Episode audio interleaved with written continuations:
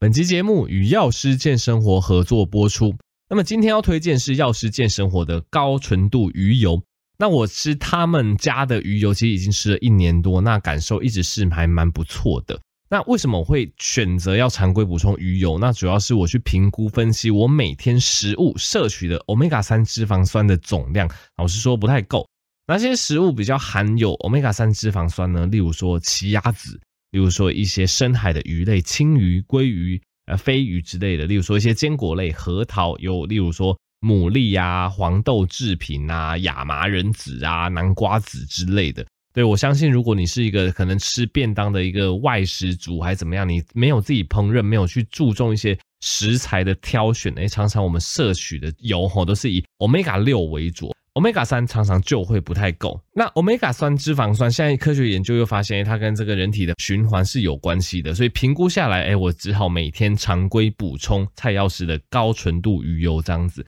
那高纯度鱼油吼，基本上一定要选西班牙 Salutex 大厂，对，因为他们就是全世界最顶尖的这个鱼油制造技术，包括超临界萃取，可以把这个。EPA 跟这个 Omega 三浓度都拉到八十 percent 以上，这样吃了才会有效。那再来，他们也有这个独家专利的净化技术，因为大家也知道鱼油好归好，但是我们去从深海鱼萃取鱼油的时候，比较担心会有所谓的重金属或是带奥辛的污染，所以诶，透过他们家独家的专利技术，其实就可以免去你吃鱼油得到这个带奥辛跟重金属污染的风险，等于是他们产品完全去除了这两个不安定的因素。所以这样子鱼油补充起来才是有效且安心的。那蔡药师的高纯度鱼油吃起来一直感觉都非常不错，在此推荐给大家。那输入折扣码 Blue Pig 还有九折优惠哦。我会把相关链接放在底下资讯栏。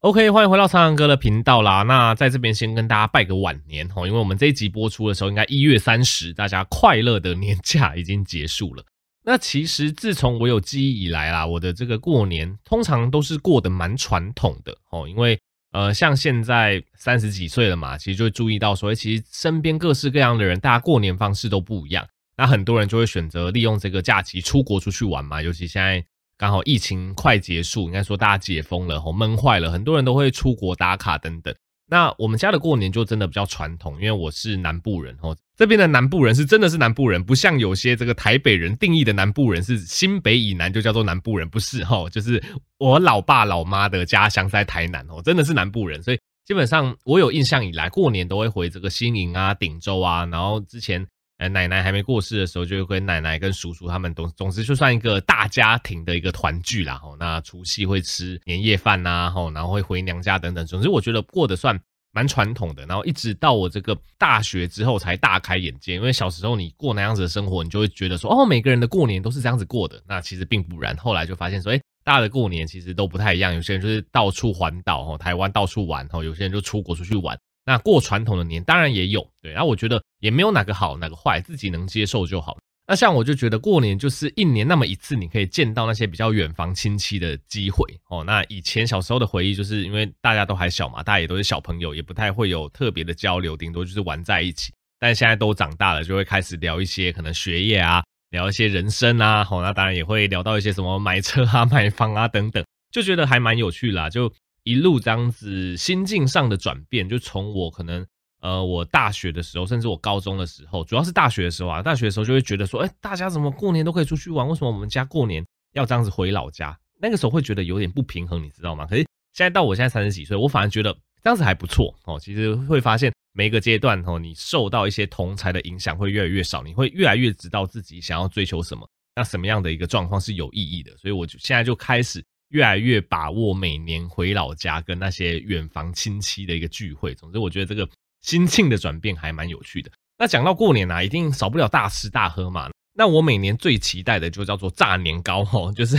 在我们这个每次跟大家宣导健康的频道，我还是要讲一下炸年糕。炸年糕真的好吃吼，那个底粿吼，就是那个呃，反正就甜甜软软的东西拿去炸哦。那个老家的那边的亲戚真的是炸的非常的好吃。那我每次都非常想吃，就想要吃好多块，但吃好多块又怕胖，那怎么办哦？当然你就是要运动嘛。所以今年我回老家，我也做了一个创举，就是我吃完年糕觉得很罪恶，很罪恶没有关系，就去外面路跑哦，反正那个地方是乡下，都是田哦，也没有什么车哦，所以我就沿着那边田边在那边跑，跑了大概四十分钟吧，跑了四五公里哦。我跑步速度算不快啦，平常也没有练什么跑步，但是总之吃完很大热量的状况下，在透过这种有氧运动的状况下把它消耗掉，我就就个人觉得是蛮满足的，既可以享受这个美食哦，又不会有这个发福的疑虑。那讲到吃哦，这边就跟大家分享一下美国心脏学会他们对吃东西选择的建议哦。大家还记得我我们应该是上一集吧，其实也是跟大家分享这个。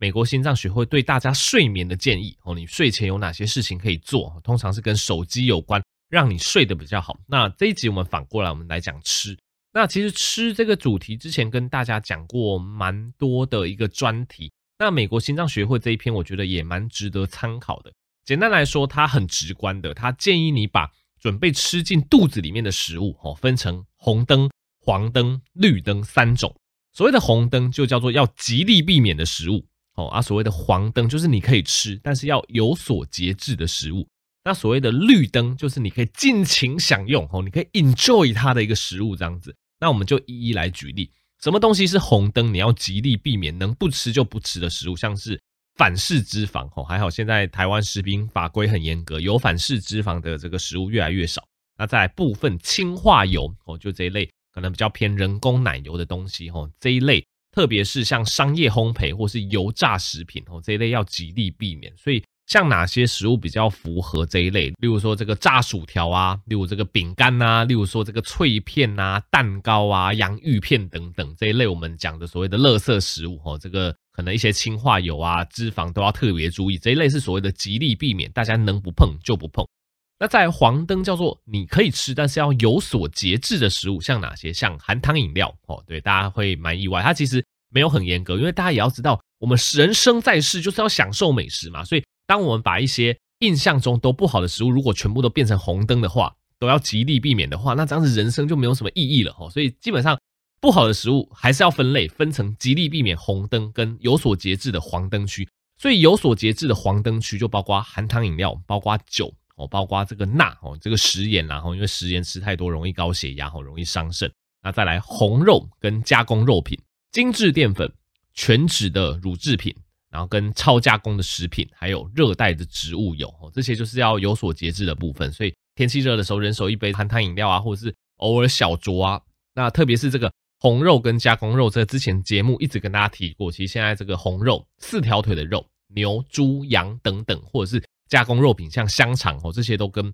我们的身上的发炎反应，跟我们高胆固醇，跟我们这些大肠直肠癌这一类癌症。是有关系的，所以红肉类大家真的是可以吃，但是要有所节制，不要吃太多。那这个全脂的牛奶也是哦，可以喝，但是也不要喝太多这样子。那接下来最后我们来到绿灯区，绿灯区就是你可以尽情享用，你是可以 enjoy 它的食物，包括什么？包括蔬菜，包括水果，包括全谷类的食物，包括豆类，包括坚果，包括植物性的蛋白哦，包括低脂的动物蛋白。低脂的动物蛋白，我能够想到的，例如说像乳清蛋白粉，就算是一个 低脂动物蛋白的一个例子，或是像鸡胸肉，那或者是这个去皮的禽肉，哦，鱼或海鲜。所以大家会发现，诶，这一篇他建议的红绿黄灯，它的大观念跟我们之前讲的观念其实都是一样的，只是他用一个更直观的，哦，分成三类，让你知道说这个日常生活的食物要怎么选择，你会更有依归这样子。那简单来说，这个可以尽情享用的食物就是白肉啦。所以之前一直鼓励大家说，如果你吃肉，尽量以这个鱼、鸡哦，或者是鸭，就是禽类或者是海鲜这一类白肉为主，它其实是比较不会对我们身体产生伤害的。那再来植物性蛋白哦，这个黄豆类食物，无糖豆浆哦，豆皮、豆腐这一类都不错。那再来就是一天一小份的坚果。那这个淀粉类就可以吃这个全谷类食物，那记得这个蔬菜水果也要多吃，这个就是绿灯可以尽情享用的部分。所以有这个红黄绿灯的这个概念之后，我会建议说，大家这个购买食物之前，除了哦去辨别一下它到底是哪一个灯号之外，另外也可以去看一下它的营养标示哦。这个营养标示之前也有跟大家做过一些建议，你可以去看一下这个一份热量到底是多少，它的淀粉多少，它的蛋白质多少，它的脂肪多少。那我们尽量去选择那种可能高蛋白、那比较低淀粉、低油的食物。那当然也要优先选择添加糖比较少的，以及钠比较少的。那其实大家多看这些营养标示，你就会知道有些食物真的很可怕哦。例如说，我们举泡面来讲，泡面很好吃嘛，这个台风天的时候泡面非常方便。但是如果你有去看泡面的钠含量的话，你就知道泡面的钠含量真是高到一个爆炸哦。基本上你吃一碗泡面，那个钠的含量就已经几乎超过一天建议的钠摄取量了吼，就是对你光是吃那个泡面就爆表了。所以如果你那一天还有吃其他食物的话，你那一天的钠含量一定是超标的。那再来这个过年期间，大家也会送礼嘛，送什么凤梨酥啊，送什么太阳饼啊，这个都是台中名产哦。因为就是我老家是在台南，但是我本身是在台中长大的哦，所以这个小时候也吃很多。大家如果有去看热量，你就会知道说一块太阳饼或是。一块凤梨酥，它的热量差不多就等于是七八分满的饭量哦。你如果吃一块，就等于快吃了一碗饭的热量；吃了两块，就等于吃了可能一点五、一点六碗的饭量这样子。它的热量啊，就是那么高。所以很多食物我们真的是看了它的营养标示，我们才知道哇，原来这个热量那么高。不看都不知道，都想说哦，这个牛轧糖、这个太阳饼、这个凤梨酥小小一块，吃两颗没什么。但是你无意间你已经摄取了大概接近两碗饭的热量了，所以。就是那么容易发胖，就是那么可怕哈，所以基本上就建议说，大家可以把你日常生活的食物做这个红绿灯的分区，然后再来，你每次吃某一种食物或买某一种食物的时候，你你都可以去观察一下它的这个热量，它的三大营养素的比例哈，这样子你就会比较有概念，说现在要吃的这个食物它的健康度到底落在哪里，那我可能要做哪些的运动才可以把这个食物的热量给消化掉，这样子。OK，那第二个部分来跟大家分享，近期看到了两篇我觉得蛮有趣的研究。第一篇研究就会发现说，有先天气喘体质的人哦，特别是带有某些特定的基因变异，导致这群人他罹患气喘的风险比一般人高。那如果这群人他从婴儿开始就跟狗狗相处在一起，那研究发现说，诶，这个比较高的气喘风险是会消失的。也就是说，诶，如果跟从小跟这个狗狗相处在一起，诶，他罹患气喘的风险会变得跟正常人一样。就是不会变成那个气喘的高风险群这样子。那这个研究它就是一个观察性的研究，它也没有去解释这个原理。那我想这个原理是跟我们人体，特别是婴儿时期对于这个免疫、对于这个过敏的这个耐受性是有关系的。因为之前也跟大家分享过相关的研究，例如说，诶，四个月开始我们给小朋友大量尝试一些副食品。哦，有些家长会很保守，他可能每一个月他只尝试个一两样东西。有些家长就试很快，多样化的试。那就有越来越多研究发现说，哎，其实你多样化的去试一些食物，其实小朋友在越早的年纪去接触一些可能会导致过敏的食物的话，那小朋友反而可能会对这一类食物产生所谓的这个过敏的耐受性，反而让他长大之后比较不会对这一类食物产生过敏。好，所以这也是为什么我们现在建议说，哎，四个月之后可以尝试副食品，而且尝试副食品你也可以比较采用多样化的形式去尝试，哦，可能。呃，一两个食物，哎，试个一两天，如果确定没有什么过敏的话，哎，你可以比较快的去加进其他的食物。主要就是因为小朋友在小时候他的这个过敏的耐受性是强的。那我相信这个狗狗的这个实验也差不多啦。我们一直都以为这些狗毛、猫毛，它对小朋友来讲都是过敏源，要尽量避免。但这个研究就会跟你说，哎，小时候婴儿跟狗养在一起，哎，反而去减少它之后，对，可能产生过敏的机会。那这篇研究主要是针对狗啦，所以如果是猫派的也不用担心。我相信。结论应该也是差不多的，只是这篇研究就是做狗，所以我就是讲这篇结论跟大家分享而已。我相信猫猫或狗狗哈，如果婴儿小时候常常接触的话，或许都蛮有机会对这一类可能的过敏源产生所谓的过敏耐受性，反而对他们之后哦这个过敏的发生率会降低。这个在目前的研究中都是发现说，哎，这个理论的确是有可能的哦，所以这是第一个跟大家分享的一个小小的研究。那第二篇研究要跟大家分享是，这个研究发现，诶，我们这些成年人啊，如果血中的 Omega 三多元不饱和脂肪酸的浓度如果越高的话，似乎跟较低的慢性肾病的发生率是有关系的。简单来说，就是血中的 Omega 三脂肪酸浓度越高，似乎有这个护肾的效果。那一样原理还不太清楚，它就是一个观察性的研究。那如果你用更简单、更容易理解的方式，诶。有可能你多吃一些含这个 Omega 三多元不饱和脂肪酸的海鲜哦，例如说这个鲑鱼、青鱼等等，诶，它有可能有护肾的效果。那如果我们进一步的推论哦，这个不一定是正确的，或许哦，或许这个补充 Omega 三多元不饱和脂肪酸的鱼油哦，因为大家知道鱼油就是这个 EPA、DHA 含量高嘛哦，因为鱼油就是从这个深海鱼里面萃取出来的。诶，如果我们补充鱼油，让血中的 Omega 三脂肪酸浓度比较高的话，说不定也有护肾的效果。这是从这篇研究推理而来的。当然，这篇研究它单纯只是去针对我们血中欧米伽三脂肪酸的浓度跟肾病的发生率去做比较而已。所以后续这个吃海鲜啊，后续这个吃鱼油，这个都算是人为的推论，还不能说百分之百正确。但是因为看到这篇的研究，我就觉得嗯，还蛮有趣的。我觉得这也可以解释为什么，哎，就是也有蛮多研究发现，不管是吃深海鱼或是补充鱼油，对身体有一定的好处，或许都跟这方面的研究有关，所以提出来给大家参考。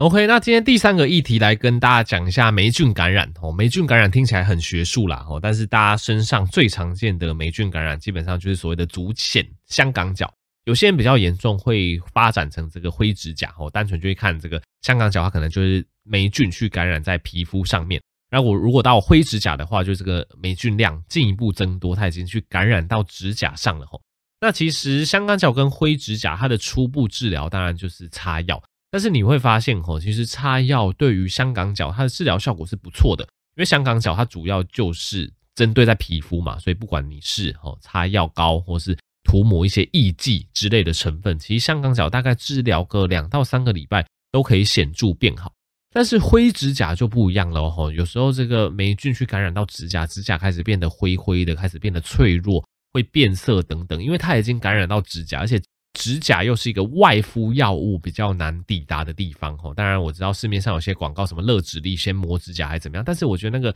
操作门槛其实都相对有点高吼，而且你要怎么磨才可以让那个。药完全渗入指甲里面，其实它就变成相对比较困难一点点。所以针对比较严重灰指甲的病人吼，我常常会建议说，其实吃口服药比较一劳永逸，就是所谓的口服抗霉菌药。那讲到口服抗霉菌药，其实很多人对它有一个迷思，就是说口服抗霉菌药听说很伤肝呢，会爆肝呢。吼，其实这一集吼也主要帮大家破解一下这个迷思。其实口服抗霉菌药伤不伤肝，它跟身体的过敏反应比较有关。简单来讲，你可以这样子理解啦。哦，如果你的身体对这个口服的抗霉菌药是敏感的，会对这个药过敏，有可能你吃这个药一两周，你的肝指数就会比较明显的上升，你就会开始有一些疲倦啊、倦怠啊、精神不济、恶心呕吐等等的症状。这是你对这颗药过敏的状况下，这个几率很罕见。大部分数据来讲是十万分之一哦，是一个非常罕见的机会，你会产生对这颗药的过敏。那反过来讲，如果你不会对这一颗药过敏的话，那其实这一类口服抗霉菌药，你吃个两周、四周、六周、八周，其实对你的肝指数都不会有什么影响哦，也不会有所谓的爆肝的状况。所以这是第一个要帮大家破解的迷思。其实并不是说口服的抗霉菌药很伤肝，而是说。如果你这个人的体质，你对这个口服抗霉菌药是过敏的哦，那它就会导致你肝指数上升，而且这个几率很低，只有大概十万分之一而已。所以这样子解释就是要让大家去安心说，诶，如果你真的有比较严重的霉菌感染，有灰指甲，或者是你任何霉菌感染，像什么汗斑等等，你需要吃到口服抗霉菌药的话，你不需要太担心这个药哦，因为大部分人对这颗药。是不会过敏的。那不会过敏的状况下，其实不管你吃几个礼拜，它对你的肝指数都不会有什么特别的影响，这大家是不用太担心的。那其实灰指甲吃口服抗霉菌药是要吃蛮长一段时间的哦，因为大家可以想象，我们灰指甲嘛，例如说以手指甲来讲，你手指甲就灰灰的，所以你吃药要吃到说，哎，你这个灰色指甲的区域被感染指甲的区域，它都已经完全排掉，因为你指甲会慢慢往上长嘛，那往上长哦，凸出来的地方你就会把它剪掉。所以，我们就是要不断的服药，我去抑制这个霉菌的生长。那等到这个灰指甲整个都已经长得差不多，都被修剪掉了，后面长出来的指甲就会是健康的，就会是正常的颜色。所以，一般来讲，这个治疗手部的灰指甲大概疗程要六周左右，就是大概一个月半。那如果是脚的灰指甲，这个疗程就要吃到十二周，接近三个月。这个药我之前是吃过的，但是那个时候我觉得 那个时候吃这个药的心得蛮有趣，跟大家分享一下。总之。我大概国中的时候，那个时候我的指甲，手的指甲长不好。那个时候也不知道什么原因，有可能是微量元素缺乏，有可能是压力大，总之我的手指甲就长得有点坑坑洞洞的。然后那个时候就去找皮肤科就诊，老实说，皮肤科医生他也说这个应该是没有什么样的一个状况啦，但是因为这个坑坑坑洞洞，还是会担心是不是跟霉菌感染有关哦，所以他那个时候就直接开三个月的这个霉菌药给我。所以我那时候也不懂，我想说那就是死马当活马医，就吃吃看。那吃完，老实说，那个坑坑洞洞的状况还在，但是意外的就把我的这些香港脚给治好了，好像觉得很好笑。但是它并没有根本上解决我坑坑洞洞的状况。那后来这个手指甲的坑坑洞洞，好像等到我压力比较解除啊，比较均衡饮食之后才慢慢恢复。所以这是我小时候就是服用这个三个月的抗霉菌药的一个经验。然后那时候服用也没有什么不舒服啊，就是那个时候是吃 t e r b i n a f i n 这个药，就是一天吃一颗，然后就默默的把疗程结束。所以我现在看到比较严重的灰指甲，我也会建议说，哎，你看要不要吃吃看药？那如果担心哦，你真的会对这个药过敏的话，那我也会安排可能吃药之后两周、三周时间，我们抽血检验一下肝指数哦。如果肝指数正常的话，那就持续吃，就代表你对这个药没有过敏哦，没有问题，可以长期使用。那当然，如果吃这个药两三周之后，发现肝指数真的有上升的状况下，那可能就会换药处理。OK，所以这个单元就是提出这个抗霉菌药的一个迷思吼，帮大家破解一下。OK，那今天最后一个硬知识来跟大家聊一下肺癌啦吼，那。肺癌其实是现在国人癌症里面发生率第一位，死因也是第一位，所以大家要特别小心。那肺癌老实说，大部分初期一期、二期的肺癌都没有什么症状哦。那通常一期、二期的肺癌都是靠健康检查发现的。尤其现在有在推这个 low dose CT，就是低剂量的胸部电脑断层哦。如果你符合相关的一个标准，大家可以去查一下。通常就是你的烟瘾要很重哦，那你可能有相关家族史、相关暴露史等等哦，你可以考虑做这个检查。那如果没有的话，你也可以考虑自费筛检。通常就是要做健康检查才可以抓到比较早期的肺癌，因为他们通常是没有症状。那等到肺癌越来越大，可能三期、四期就会开始有一些慢性的胸痛、慢性的咳嗽、慢性的咳血。吼，那这个时候常常就已经不容易治疗的。吼，那其实肺癌它分不同的级别嘛，有不同的治疗方式。通常肺癌第一期的话，这个是相对好治疗的，因为第一期它还没有往外侵犯到淋巴结，它只是局部的一个小小的肿瘤，所以大部分就是开刀就可以。但是如果肺癌进到第二期，第二期通常就有一些淋巴的转移了，吼，所以如果肺癌进到第二期的话，哦，常常就会需要，例如说开刀完之后就要接一个术后的化疗，哦，去杀死那些转移到淋巴的细胞。那我们今天重点要放在第三期。肺癌进到第三期，它基本上它侵犯的范围就更大了。那多数的第三期肺癌，它没有办法单纯用手术去移除肿瘤，哦，所以基本上其实现在这个基因科技越来越发达，这个我们在做这个病理切片的时候，我们都会去检验肺癌有没有相关的一些可以使用标靶药物的突变。哦，那最常见的哦，最有名的突变就叫做 EGFR 的这个基因突变。如果肺癌有这个 EGFR 的基因突变的话，其实我们可以考虑使用所谓的标靶治疗。那当然也不是说只用标靶治疗就好，因为研究是发现说，诶，如果是第三期的肺癌啊，如果我们使用这个化疗、放疗的同步治疗，这个我们叫做 CCRT，英文叫做 CCRT，就是放化疗同步的治疗。那治疗之后呢，再接上标靶治疗的话，那这个病人的存活率其实可以大幅延长的吼。那什么叫做同步放化疗？就是我们会同步使用化学治疗加上放射线治疗。那其实化学治疗跟放射线治疗，它们呃追根究底的原理都是一样，就是它们都是要抑制那些分裂非常快速的癌细胞。哦，像化疗它主要是经由这个血液输注嘛，输注这些药物，它就会流到那些肿瘤细胞的地方，杀死那些肿瘤，它就是抑制那些癌细胞的生长。那这个放疗也是放疗，这个放射线去照，所以这个肿瘤细胞因为它分裂比较快速，所以它受到放射线的影响会比正常细胞还要来得大哦，所以这个放射线治疗也可以去破坏癌细胞。所以针对第三期肺癌，而且又是不能手术的人哦，就可以考虑使用这个 CCRT 同步放化疗，然后可能可以再接免疫治疗啊，再接这个标靶治疗啊。哈，如果有相关基因突变的话，其实会发现，哎，这个。存活的时间是可以大幅延长，而且存活的这个品质其实也是相当不错的，所以这个主要是呃帮助大家更改一个概念。有些人他听到说，哎，我这个疾病可以用标靶治疗，那我就想要用标靶治疗就好，因为听说标靶治疗的这个副作用比较低嘛，所以有些人听到这个化疗、听到放疗他会怕，然后听到标靶治疗、免疫治疗就说，哦，我知道这个治疗比较好，我要这个治疗就好，但其实。你要选择哪些治疗？大部分主治医师都会跟你讨论，因为到底要用哪种治疗比较好，都要有研究去做依归。那目前针对这一类三期肺癌又不能开刀的人，研究是发现说，哎，我们采用传统的 CCRT，就是放疗加上化疗，再合并接下来的标靶治疗，其实它的存活的月数、存活的年数是可以明显延长的吼。那其实针对传统的化疗或放疗，大家也不用太担心，因为大家不要忘记，药物是随着时代在进步的。所以现在化疗药物的进步，大家也是这个有目共睹。不但这个全身的副作用比较低，那也有这个相对跟它搭配缓解副作用的药物。那放疗的技术，放射线去照射那个区域，它也越来越精准。所以其实现在就是呼吁大家说，哎，其实针对这个癌症的治疗，除了比较先进的标靶治疗、免疫治疗等等，大家也不用去畏惧比较传统的放化疗啦。哈，因为这个医疗越来越进步，就算是传统治疗方式，它的剂量、它的药型哦，它的这个放射治疗的精准度也不断的在演进，所以整体造成的副作用是越来越低的，而且。治疗效果也越来越好，所以大家就真的是不用太担心自己吓自己吼。好，那么这集就到这边啦，希望我们频道记得持续订阅，可以去追踪唱歌的医学天地吼，这个 YouTube 频道也可以支持药师健生活保健食品输入折话 Blue Pig 有九折优惠，我们就下集再见喽，大家拜拜。